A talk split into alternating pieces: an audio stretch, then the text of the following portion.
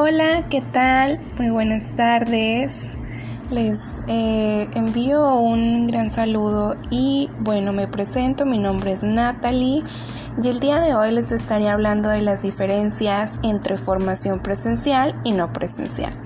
Bueno, Hoy en día se crean muchas cuestiones acerca de si la formación es presencial, si no es presencial o aporta eh, algunos beneficios que la formación eh, presencial ofrece en cuanto a su calidad pedagógica, si es adecuada para transmitir este, determinados conocimientos, si estos se asimilan o no, si llegan a tener un valor profesional, etcétera. Bueno, sin embargo, hay unos centros, eh, colegios o universidades públicas, tanto privadas, donde esta formación se garantiza como eh, la enseñanza sea de calidad o sea pedagógica y bueno, lo que es eh, un simple hecho eh, presencial. Hoy vamos a hablar de estas diferencias que existen, entre otras formas, para eh, ver cómo está formada su función en serie y pues algunas de sus variables que tenemos que tomar en cuenta. Bueno, como primer espacio quiero mencionar que la educación presencial es este desarrollo de enseñanza-aprendizaje en la cual el alumno y el profesor se encuentran en un mismo punto en una misma dimensión en cuanto hablamos de espacio. Por otra parte, el aprendizaje se desarrolla mediante estas clases, tutorías que son dirigidas como principal elemento el alumno. Y bueno, la no presencial nos hace énfasis en que el profesor y el alumno no se encuentran en la misma dimensión o espacio en cuanto tiempo, eh, y bueno, proporcionando eh, una gran autonomía en, en lo que habla en la autonomía geográfica y la enseñanza se realiza a través de un trabajo exploratorio. ¿De qué manera? Bueno, los alumnos adquieren un comportamiento totalmente activo en este aprendizaje no presencial y existen unos medios utilizados que establecen esta comunicación verbal y no verbal entre docente y maestro.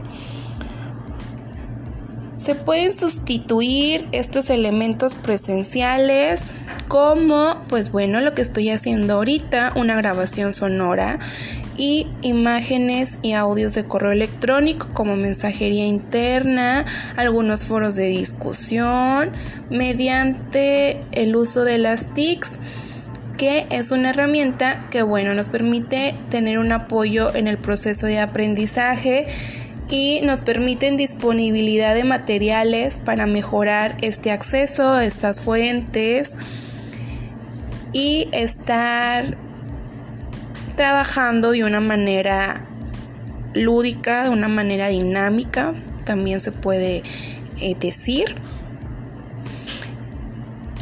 Y pues este es un aprendizaje totalmente autodirigido porque tú como estudiante pues tienes que gestionar tu tiempo, tu ritmo de aprendizaje, cómo lo haces, cómo lo llevas, así como eh, la orientación eh, es muy importante el rol de tu maestro en cuanto a la orientación de este aprendizaje, ya que toma un papel totalmente dinámico en este proceso de enseñanza-aprendizaje.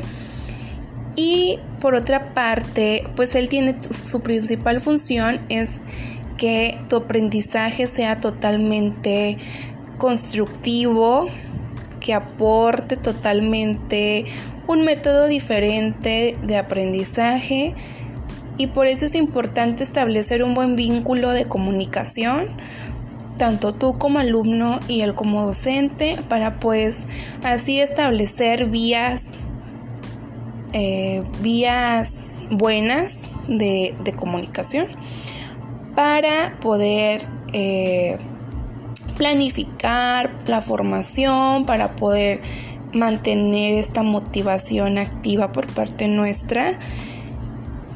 Y bueno, no existe este método si es bueno, si es malo, ¿verdad? Esta parte de, de prejuicios, esta parte controversial de si es bueno o mala. La formación es totalmente eh, una calidad pedagógica y que nos permite evaluar algunas certificaciones de calidad las cuales pues avalan si se está cumpliendo esta serie de requisitos. Para eso existen eh, organismos los cuales acreditan esta gestión y esta calidad de, de aprendizaje para poder evaluar la formación virtual, ¿verdad? Y pues garantizar que sea una evaluación totalmente buena, de calidad, mediante esta mediante técnicas pedagógicas como e-learning que está totalmente enfocado a esas cuestiones tecnológicas, que lo cual no eh, minimiza los méritos de la educación online que de la presencial totalmente. Bueno, esto sería mi tema de hoy.